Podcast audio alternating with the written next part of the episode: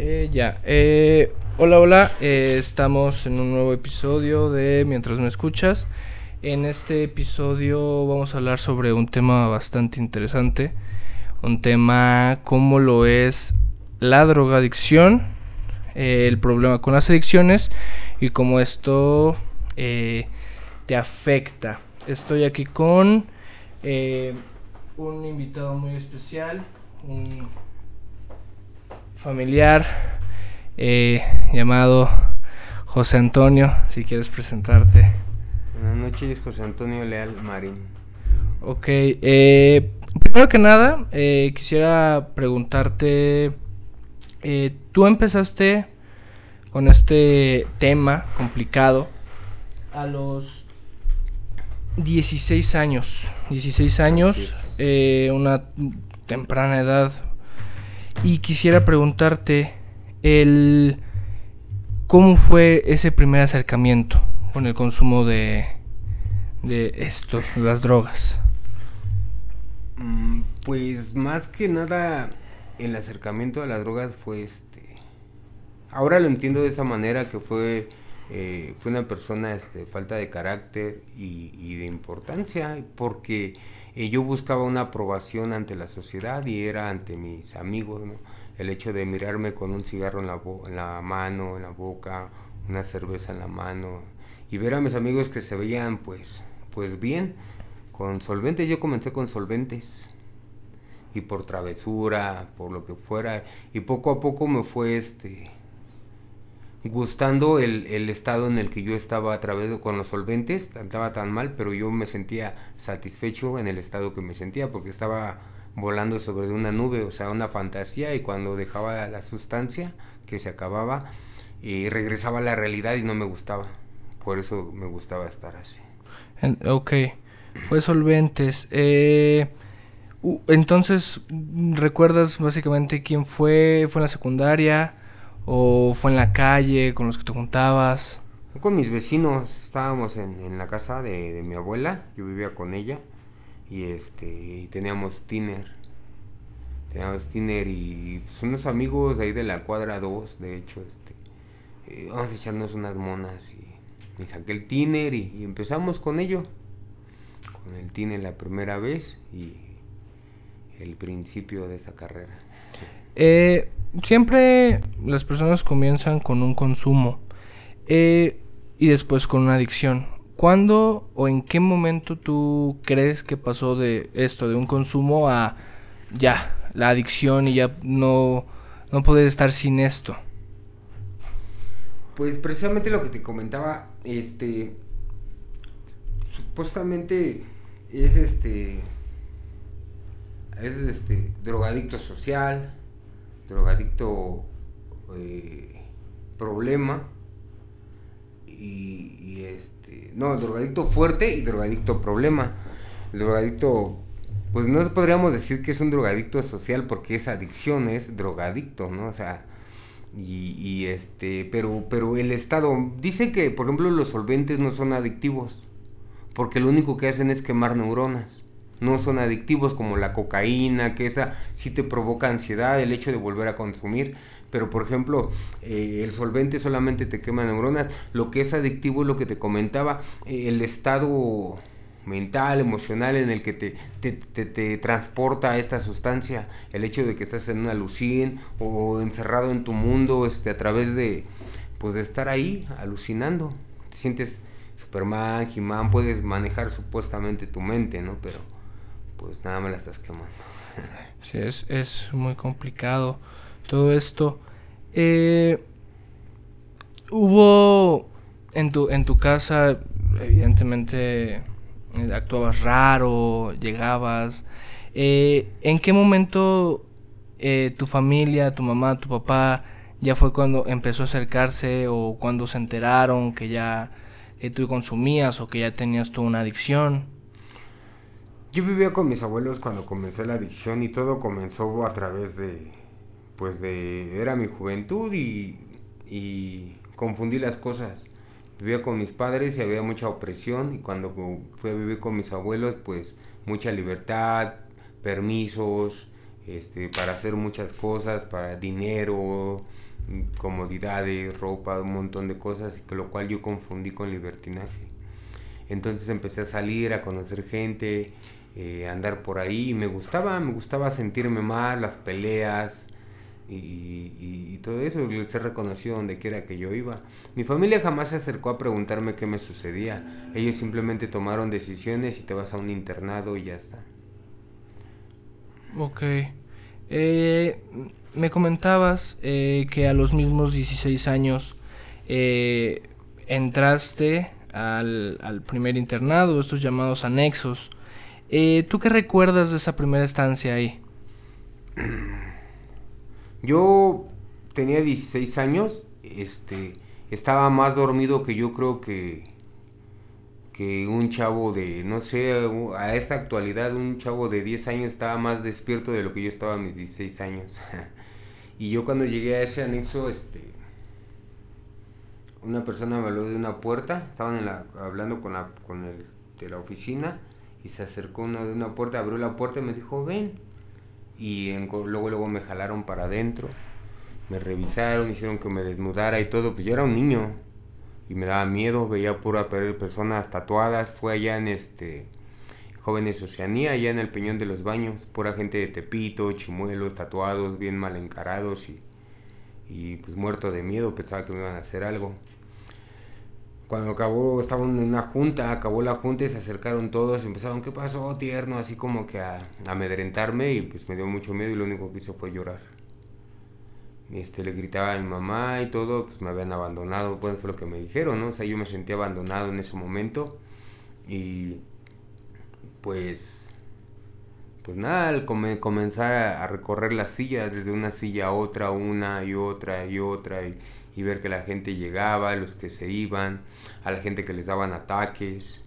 Sucedió en ese momento una persona, este, estaba ahí Manuel Manson, era el director técnico de los Toros Nesa de ese año. Y su sobrino estaba internado. Entonces, este, a él le dio un ataque en la cocina y se le cayó la olla de café caliente en toda la espalda y se le peló totalmente. Entonces, fueron muchas cosas. Llegué a ver cómo violaban, a chavos jóvenes, como yo, bueno, o sea, estaban chavos ahí y, unos, los demás tiempos los violaban y todo, y pues yo por la noche no dormía por el miedo que me hicieran algo. Esas fueron cosas muy fuertes. O sea, a ti realmente no te sucedió algo horrible dentro de ahí. De ese, de ese aspecto no, porque a pesar de que me moría de miedo, siempre he sido una persona que, pues mal encarada o yo creo que de carácter fuerte y a pesar de que cuando empezaba alguno ahí a medio quererme toquetear este pues le pues le me ponía este rudo no y no dejaba que me o sea, echaba echaba bronca. Y pues era la manera no sé jamás estaba en una cárcel pero y era un niño también no tenía experiencia suficiente pero pues vi la manera de, de defenderme y cómo se hacían para atrás pues, defendiéndose y, a lo que topara. Eh, ya habíamos comentado esto que hay como diferentes tipos de anexos. Los, los anexos que están como en regla, que están bajo el gobierno. Y están. Son los fuera de serie. Y están, ajá, justo, los que están como lícitos. Eh, has estado en ambos. ¿Cuál, ¿Cuál podrías decirnos que es sí se podría deducir, pero desde tu experiencia, las grandes diferencias entre estos dos? Mm, es que no hay mucha diferencia. Ahora, en la actualidad los anexos son solamente negocio. Toda la gente se quiere hacer rica a través de los negocios, a través del dolor de la gente, de los padres, de la familia que quiere ayudar a su, pues a su enfermo, ¿no? Porque eh, el alcoholismo, la drogadicción ya está, dice el programa de AA, la doctora Martin Mann este, diagnosticó el alcoholismo y la drogadicción como una enfermedad. Y ahora eh, pues, pues lucran con todo ello, todos los grupos cobran. Y, muchos de los que cobran, por ejemplo hay uno en Toluca, Emperador Escapular, cobran, es un poco caro, hay mucha gente, más de 120 personas, hombres, unos 80 ancianos y unas 100 mujeres. Una casa muy grande eh, imparten una, un conocimiento muy bueno. A mí me gustó mucho conciencia de sí, un poco de metafísica y todo, y me ayudó muchos años el poder saber quién era, de dónde venía y, a dónde iba, según yo. Pero este, pero también había golpes, también había muchas conveniencias. Las mujeres hacían muchas cosas por comodidad, o sea, por comodidad, por alimentos más, más ricos, diferentes a los que le dan a los anexos y todo, y eso los hay en todos los lugares. Eh, también había este, golpes y, castigos muy fuertes para que nos hubiera. Yo he tenido que castigar a mucha gente. Ahí en Toluca este, mandaba yo a dormir a la gente al baño con, con una cobija y con cama de agua, una cubeta de agua al piso y una cobija y así en Toluca donde hace un frío tremendo. Entonces pues pues he participado también de esas cosas. También hay otros muchos grupos que están muy pequeños y no cobran mucho y más en cambio es la vocación de las personas que estén ahí, o sea, o el agradecimiento que tengan por regresar la dádiva y tratar de ayudar de una manera sincera y, y este, pues hecho, el hecho es de ayudar, de sincera y, y que a veces ellos mismos de su, de su dinero aportan para que haya para los chavos. A veces este eso es lo que para mí diferencia uno de otro, no tanto el que esté dentro de, la norma, de las normas que hay, todo esto. En el distrito ya no hay casas de rehabilitación este, de 24 horas o anexos, puros son este, clínicas y deben de, este, cumplir con muchos requisitos. Por eso todos los anexos están de este lado en el, en el Estado de México. Y como ya acá no ha llegado este CAPA, que es este YAPA, los que rigen e-, esos movimientos, pues, pues pueden hacer de todo. Eh, a los 21 años, eh, comentabas que comenzaste igual como ese tipo de un grupo de rehabilitación llamado Reto a la Esperanza. Eh, ¿Podrías comentarnos un poco sobre qué, son estas personas? ¿Cómo te ayudan? Eh, el, reto de la esperanza es una, dice, asociación civil. Son cristianos. Este, todo es una iglesia. Tienen casas de internados para la, gente de, pues, pues también como se puede decir como anexos, pero nada que ver, o sea, con un anexo tienen su, su cama personal. De hecho, o sea, la gente que comenzó el movimiento en, México de reto son españoles, casi todos son españoles. El movimiento lo comenzó un, un, este, un una persona estadounidense y lo quiso comenzar aquí en México, pero no pudo. Y se fue para España y ya comenzó el movimiento de Reto de la Esperanza. Ahorita hay en un montón de países Reto de la Esperanza. Aquí en México hay casi en todos los estados de México hay casas de Reto de la Esperanza. Iglesias, bazares y todo ello. Y ahí este dejas de fumar, tratas de cambiar tu manera de hablar dejar de hablar groserías, hablan, este, leen la Biblia, es el único libro que hay por ahí, bueno, y algunos otros libros que no puede leer cualquier persona, o sea, ya cuando tienes un tiempo. Este, son terapias ocupacionales, tienen talleres de herrería, carpintería, tapicería y, y un montón de cosas, así que tienen como para ocupaciones, o para los hombres también hay casas de mujeres, y mujeres madres solteras también, hay casas de matrimonios, ha habido este ahora la fecha este casamientos de mexicanos con españoles, o sea, porque en su momento no solamente españoles con españoles y mexicanos con mexicanos. Y, y, así entonces este el director de Reto México se llama Antonio Gómez, es un gran amigo y su hijo Tare Gómez también este son los que dirigían este movimiento de reto aquí en México hasta hace unos años. Yo les he perdido la pista. Pero este. Eh, muchas veces hacen campañas médicas. Van a la sierra a llevar medicamento, alimento. Este viene gente de todos los. Cuando hacen las convenciones cada año de reto. Este viene gente de todos los retos del mundo a compartir la palabra de Dios. O sea, tienen unas casas en Tlajiaco, Oaxaca, tiene una casa inmensa, cabañas y todo para que se aloje toda la gente que viene de todos los países. Este, la gente de aquí de México que, también se acerca, familiares de, los que están internos y todo ello, ¿no? Entonces, Eh, las donaciones se mantiene, esto se mantiene de, de, donaciones que hace la gente, muebles, ropa usada y todo esto. Y entonces ellos tienen bazares, reparan en los talleres ocupacionales de carpintería, se reparan los, los muebles, se, se reparan y se ponen a la venta en los bazares. Y la ropa también en bazares, antigüedad, o sea, es un movimiento muy grande. Donaciones que hacen las instituciones para deducir impuestos. ¿Y uno como externo puede llegar a, a donar?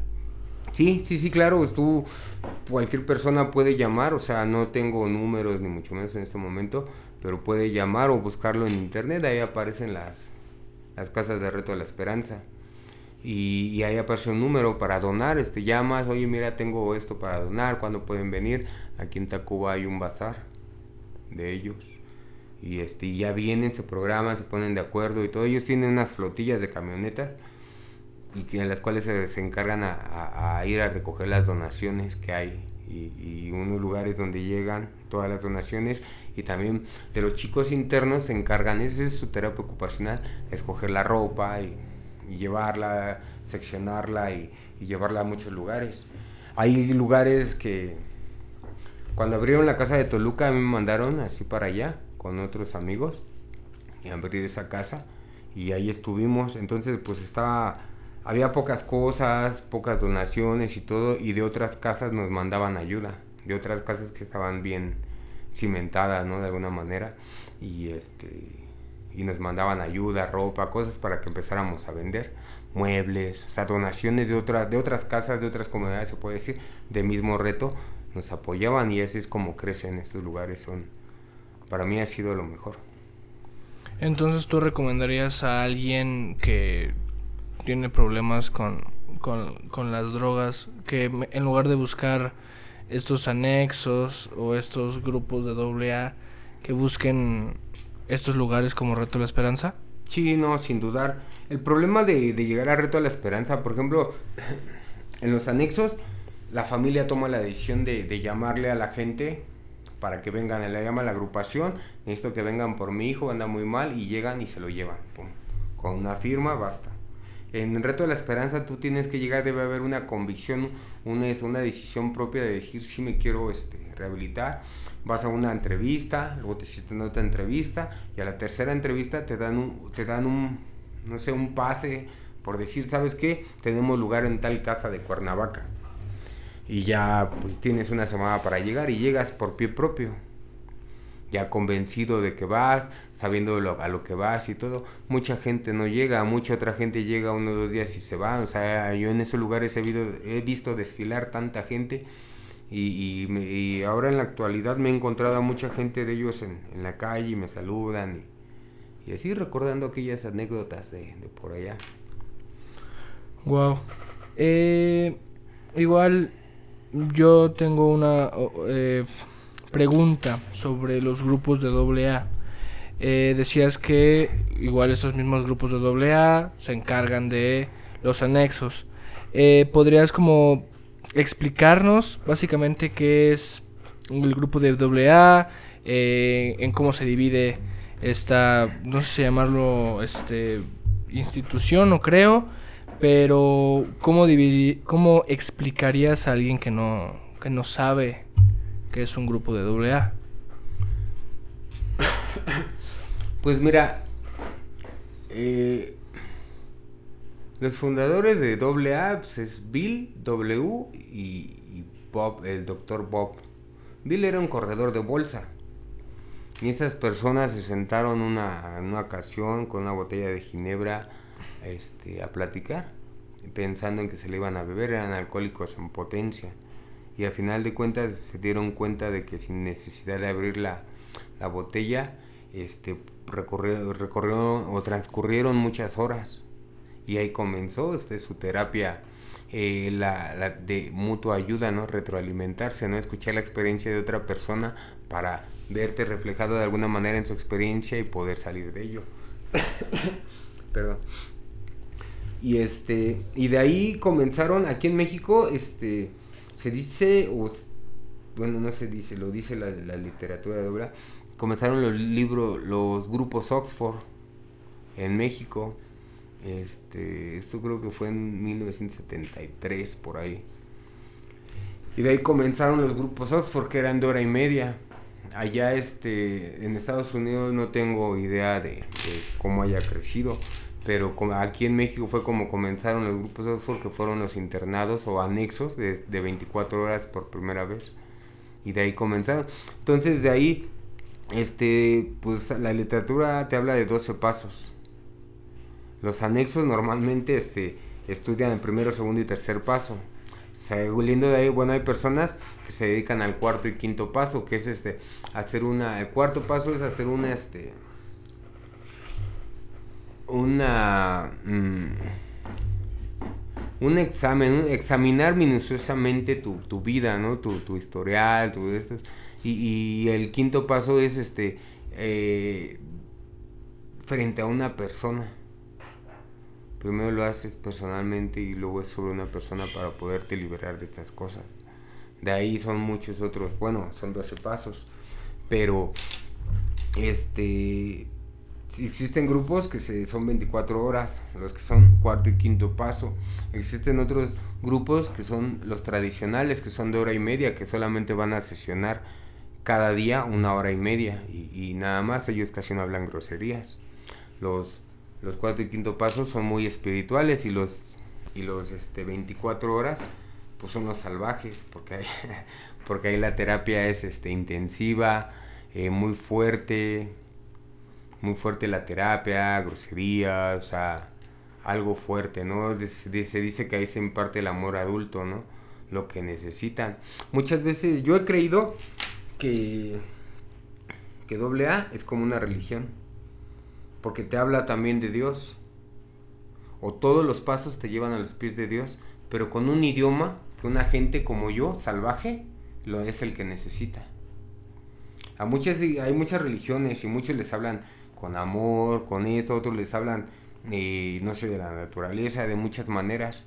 Y a los doble A, a los salvajes como yo, les hablan de, en ese lenguaje adulto, con fuerza, con palabras fuertes y, es así como muchas veces he podido eh, dejar las adicciones por largas temporadas.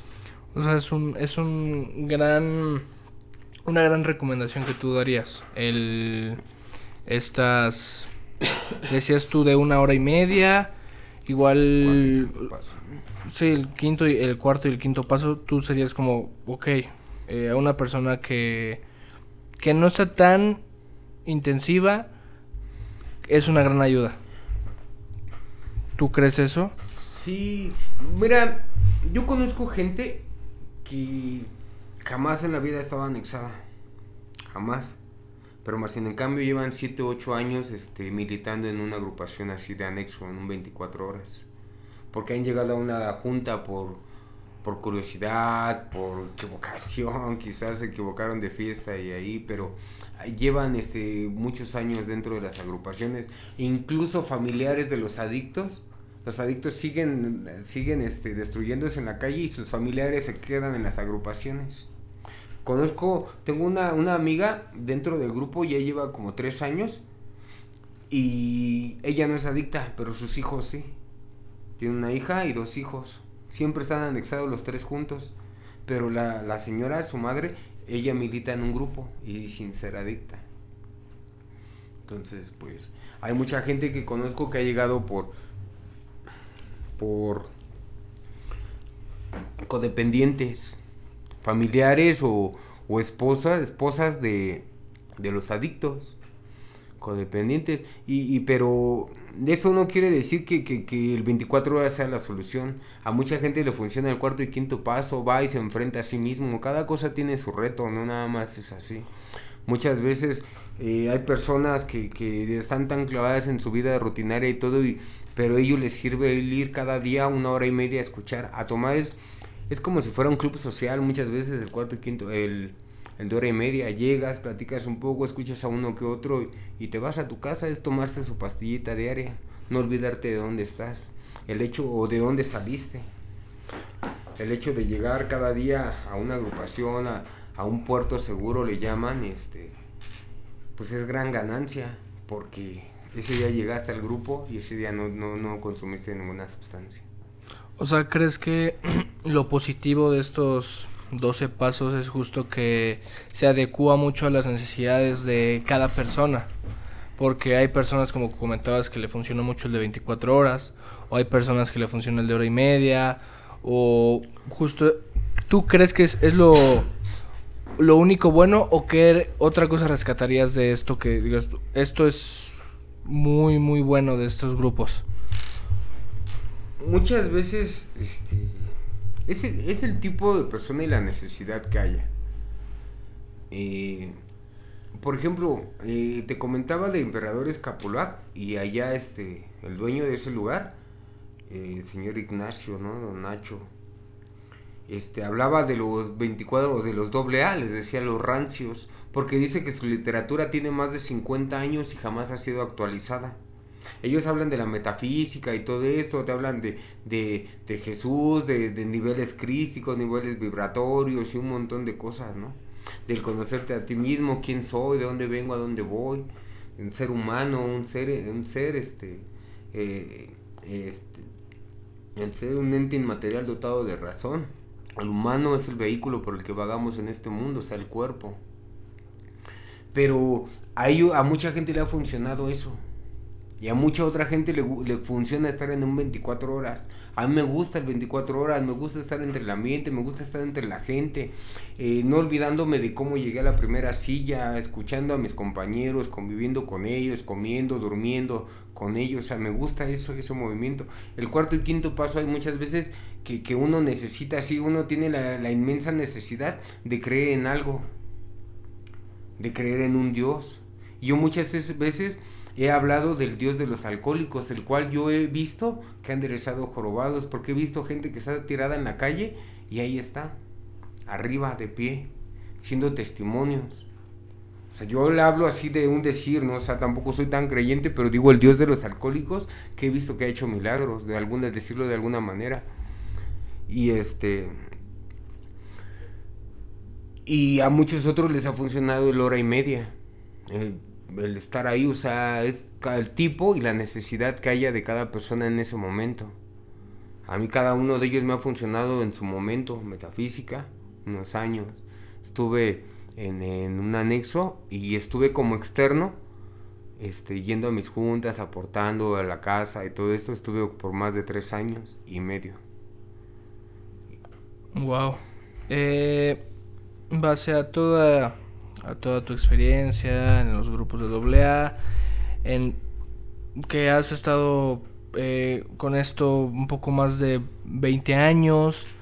Eh, ¿Tú qué le dirías o qué consejo le darías a un joven que ha empezado a consumir esporádicamente que la marihuana, cocaína? O, ¿tú, ¿Tú qué le dirías a esa persona? Mira, es algo...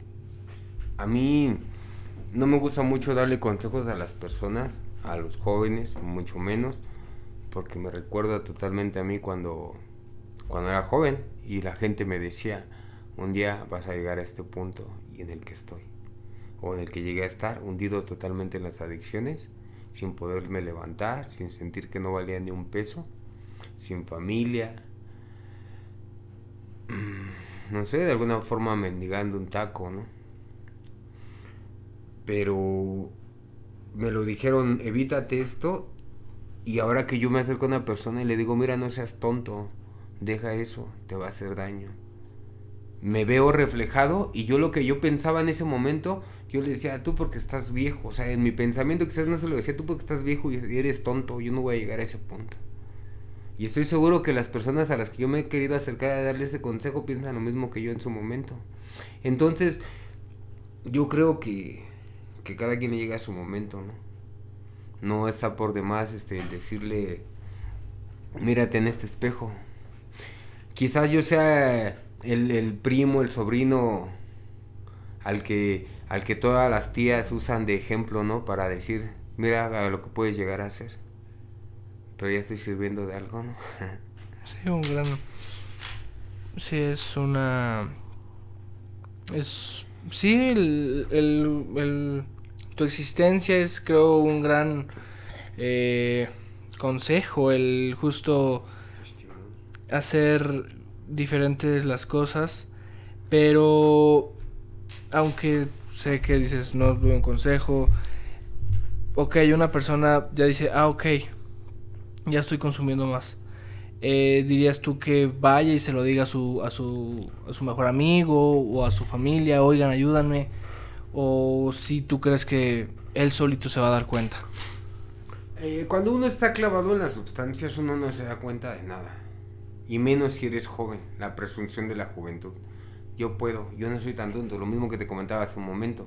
Pero yo sí les he recomendado a mis primos, a mis primos, mira, no seas tonto, vete en este espejo, ve cómo he terminado, llegado a ser. Pero me dicen, pero mira cómo estás ahorita, ahorita estás bien, eres pues bien sonado, donde quiera el primo de, o sea, me nombre y todo, y, y de alguna forma todavía, todavía lo respetan pero ellos se quieren este, colgar de, de un, quizás de una corona que ni es de ellos, ¿no? A mí me costó, fue una tontería, pero me costó llegar a hacerlo. Pero sí me he dicho, vamos a una junta de, de doble A, vamos, escucha, conoce, ve de lo que se trata, ve de lo que se trata, y si no te gusta, pues no pasa nada. Y lo sigo buscando, o sea, otra vez, otra vez este, no solamente es para los adictos, muchas veces el caer en depresión y todo, yo le he dicho a mi tío, vamos a un grupo, vamos a escuchar una junta. Muchas veces también se necesita uno desahogarse, entrar en depresión, hay gente depresiva, hay gente así. Y todo comienza por ello. Mira, las adicciones son este, la gota que derramó el vaso, porque el vaso está lleno de problemas de infancia, es resentimientos, frustraciones, este un montón de inseguridades, que se han provocado a través de tu vida, a través de, tu familia, a través de todas tus vivencias de cada día, se han, se han llegado, se ha llenado ese vaso y las drogas solamente es la gota que derramó el vaso. Y es donde uno encuentra una zona de confort, por eso es tan adictivo, por eso es tan adictivo el solvente, porque uno le entra a una zona de confort, pero es adictivo a la manera de, de lo como te hace sentir.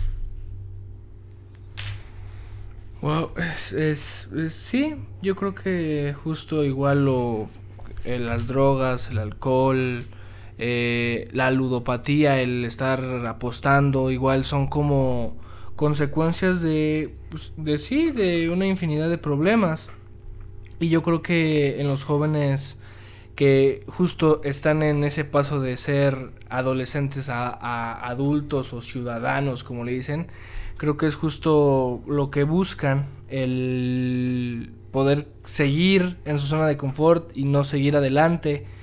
Eh, tú le podrías decir eh, o las consecuencias o tú cuál crees que sea la, el, el acto que más, mm, igual si quieres compartirlo, desgarrador o situaciones horribles que te han pasado gracias al, al, a, la, a, la, adicción para que igual ellos igual es tal vez como un consejo otra vez pero igual a través de tus de tus vivencias tu experiencia que digas esta eh, consecuencia. Yo lo bueno regresamos el, el consejo que yo podría dar sería no a los chavos, sino a los padres, de que traten de tener comunicación con sus hijos, que sean sus amigos, no sus padres, sus amigos, para que puedan tener confianza en contarles algunas cosas de los hombres, como por su primera vez, esas cosas, ¿no? Primera vez con una mujer, y, y estas cosas que pueda haber esa confianza y que le pueda contar también en un momento me ofrecieron esto y, no regañarlo, simplemente pues platicar con él, mira, esto puede comenzar. Ese sería el consejo para los padres, no para los jóvenes. Porque ahí todo lo tienen que guiar los padres, ¿no? Yo sé que tampoco nacen sabiendo ser padres y lo van aprendiendo en el camino. Y a todo ello, este. Consecuencias físicas, muchas, ¿no? Este. A mi edad, tengo 41 años y yo creo que parezco una persona de 60, ¿no? Me duelen los huesos, o sea, el desgaste físico.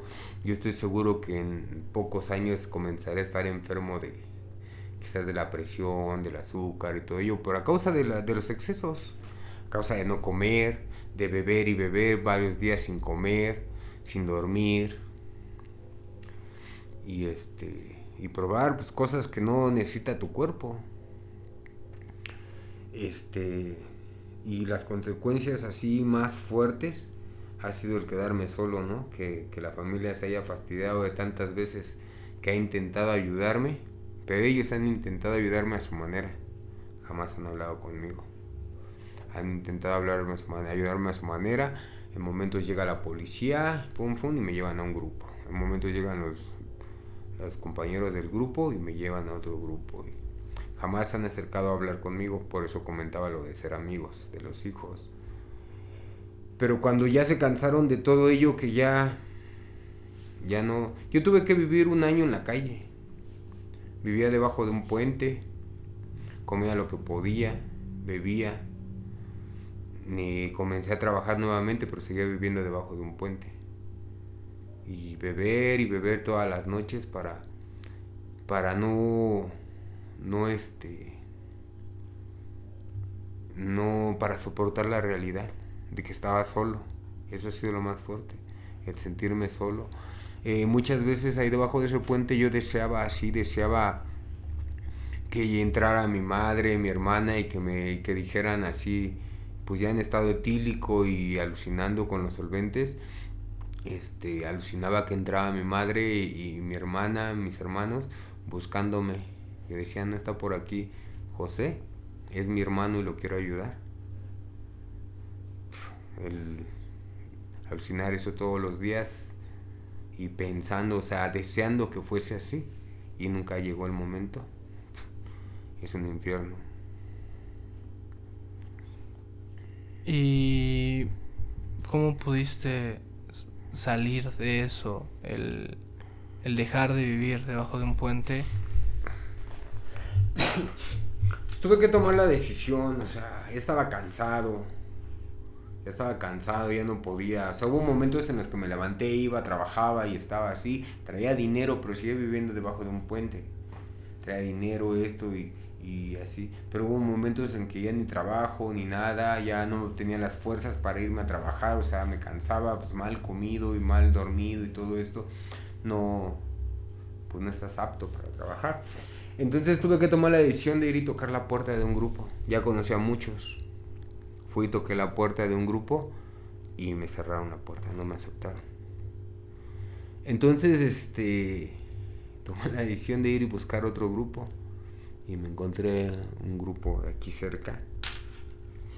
Me iba pasando y me acordé que ese era un grupo y, toqué la puerta y, y les dije que necesitaba ayuda, ya estaba cansado de estar en la calle, de vivir de esa manera y, y me aceptaron, me ayudaron. Es, es, es impactante el justo, el, si has visto tú en las películas o te han contado qué tal, pero justo el saber quién ha pasado por estas cosas, creo que es, es, es muy doloroso y espero y que la gente que esté escuchando esto eh, justo entienda que que el que sí el consumo de drogas no es no es un juego y que piensen que no solo por ah esto no me hace nada vamos a seguir con la fiesta o vamos a seguir tomando porque ahorita estoy bien que igual justo no se fijen en, en, en el momento porque a lo mejor muchos se fijan solo en disfrutar y no en qué va a pasar después pues Mira, mmm, yo te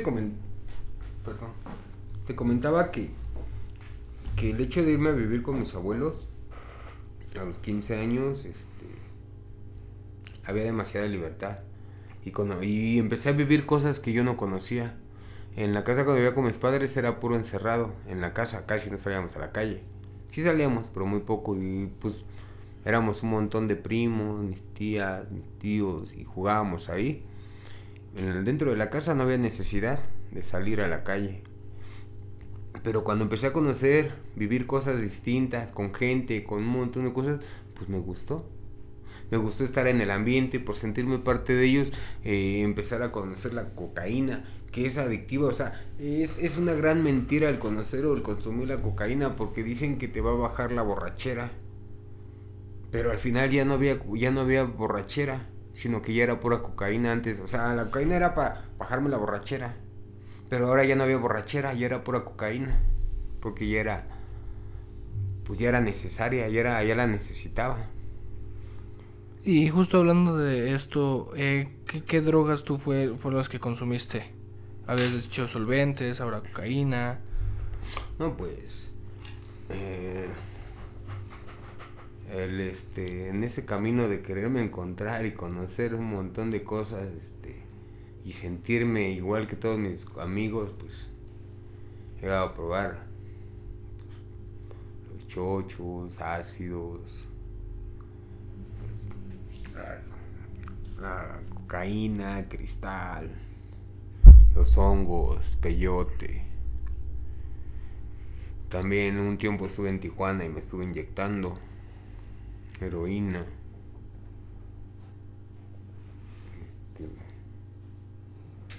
Y o sea, todo esto.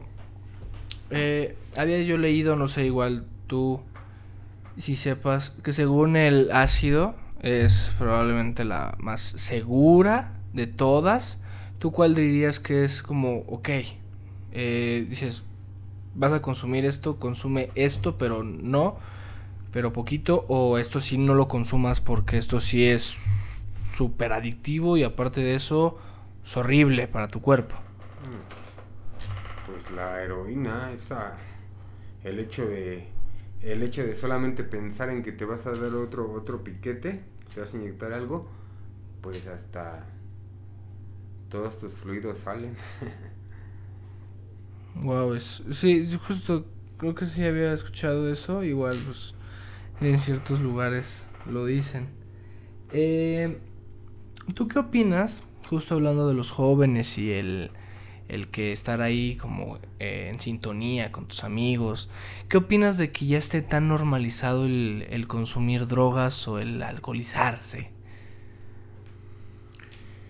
Pues hablan mucho de la generación de cristal, ¿no? Y pues a esto no creo que, que, que esta pues esta generación aguante no sé, bueno, vaya, hasta para eso de las sustancias son así como que muy... ¿Cómo decirlo? Eh, yo me podría haber gastado en, en, una noche o en un día 10 mil pesos este, de cocaína, de crack. Y se gastan 100 pesos y sienten que ya gastaron y que se pusieron una loquera de toda la noche. Entonces, o sea, tampoco hay tanto. Y sí está muy normalizado porque donde quiera que ves ves chavos, en el metro ves que van moneando, van así, este... Y es triste, ¿no? Porque mínimo antes uno se escondía o esperaba que fuese el fin de semana como para aventarse una, una fiestecita, una parrandita de ese tipo y el lunes a trabajar sin problema. Pero yo he visto mucha gente que está con los solventes, ese, ese sí está, yo sí lo he visto por todos lados. Van a la escuela, por ejemplo, estoy trabajando en el Politécnico, pero no haya problemas por mencionarlo no, no pasa nada. Este. Y ahí mismo veo gente que está con. Están por el baño y todo y así echando. Están en su cubrebocas y uno siente el olor y se sabe. Yo me doy cuenta que traen su. su pues, su paño mojado en la boca. Entonces, donde quiera, hombres y mujeres. Sí, es increíble que. Cualquier persona fuma marihuana. Cualquier persona fuma marihuana. Dicen que terapéutica pero pues, y para mí este, creo que la, de todas las drogas que yo he conocido y he consumido, creo que la marihuana, o sea, bueno, para mí, porque a mí la marihuana este, me hace dormir. Entonces, pues yo me fumo unas tres de marihuana y me voy a dormir como bebé.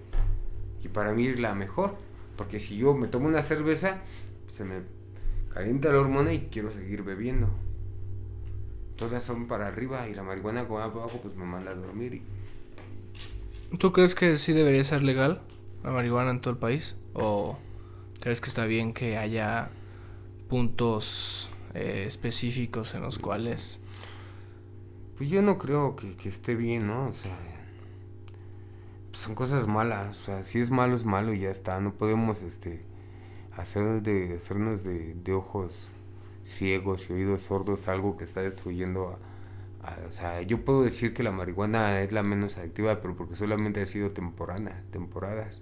Pero también conozco mucha gente que se pone muy, muy mal, que se le brinca la cadena, decimos por acá, con la marihuana. Como a mí con el alcohol, tengo, me dan lagunas. Ya mi nivel de alcoholismo a veces me laguna y este y hay personas con la marihuana también se ponen así entonces pues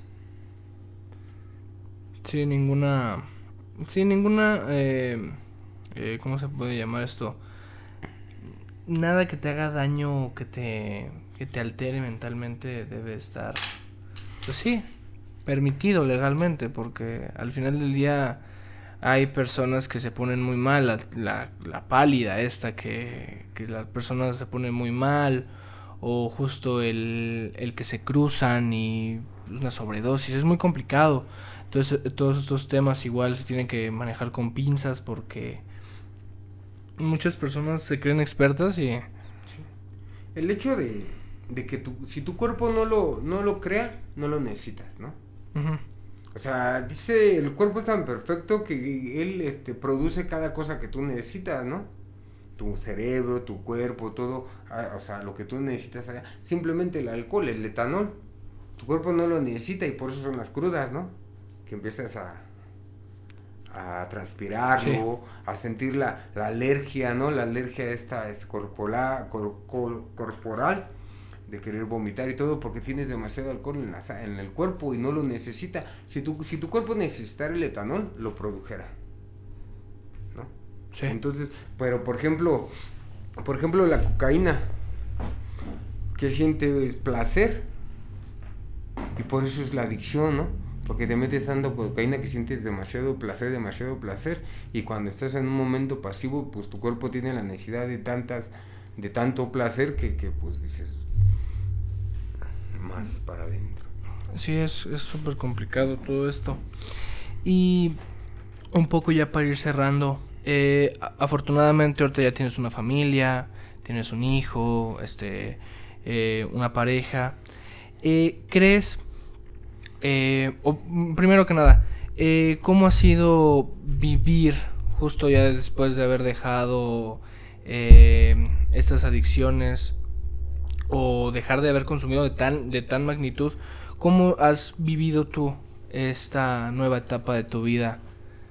Eh, pues sí, posterior a todo esto.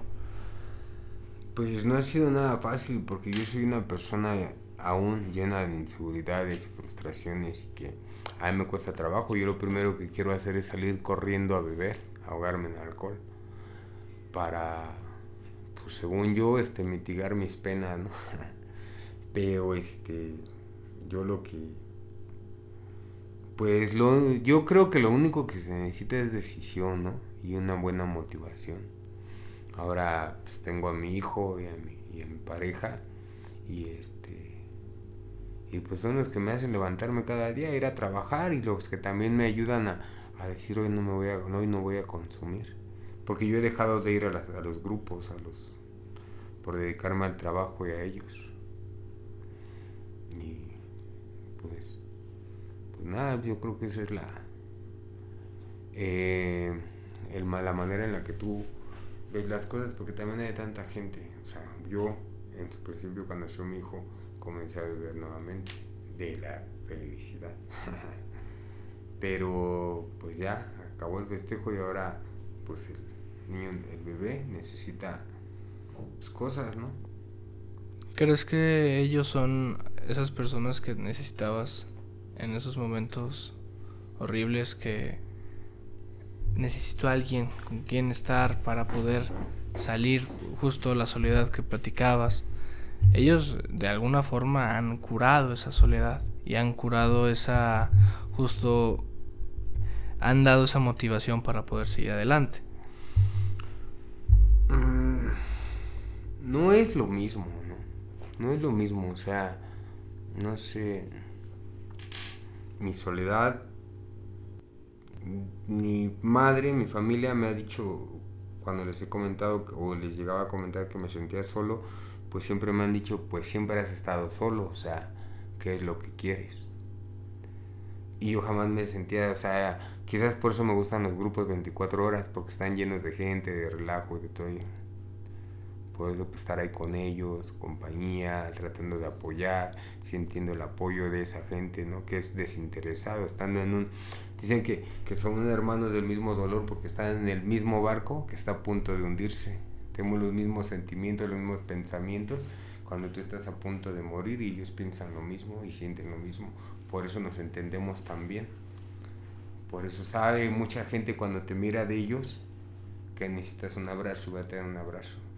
La familia es una pareja, es, es una compañía distinta a esa compañía de, de personas, de personas que te entienden hermanos del mismo dolor. La pareja es otro hueco también de mi vida que se está llenando ahora. Mi hijo es un hueco distinto, muy, muy especial. Pero cada, cada persona llena partes, distintas partes en mi vida. Y yo creo que, o sea, yo las necesito todas. No voy a decir que ahora ya no necesito a los alcohólicos, porque ya tengo a mi familia. Ellos son una parte de mi vida, los alcohólicos. Y mi familia es una parte de mi vida también muy importante. Mi familia, mi hijo y mi esposa. Y mi familia, madre, padre y hermanos, es otra parte que también necesito. Es un complemento. Complemento. Y bueno, eh, ya para finalizar ahora sí, en el programa, eso sí ya fuera de lo de allá, siempre a cada invitado le digo que, que a la gente que escuche esto, que le recomiende algo no sé, te recomiendo esto, que hagas esto por las mañanas, ve a correr, eh, deja de, procrastinar, uno dijo. Eh, ¿Tú qué le recomendarías a la gente? Si quieres dentro del tema o algo externo. ¿Qué le recomendaría a la gente? Crean en ellos mismos. Sí, porque solo están ellos. Tengo a veces una frase que Primero estás tú, después tú, después tú y hasta no sé cuántos va a estar otra persona, pero siempre vas a estar tú primero. Entonces, creer en, en uno mismo. Y no sé si tengas algo más que decir, si le algo a la gente. Pues no, por mi parte es todo. Bueno, eh, eso sería todo. Así que gracias por, por prestarme tu tiempo eh, te deseo lo mejor para ti y tu familia, que, que sigan saliendo adelante y que aquí voy a estar y mi familia aquí va a estar para cuando lo necesites y podamos. Muchas gracias. Vale. Eh, eso es todo. Eh, gracias por escuchar. nos vemos hasta la próxima.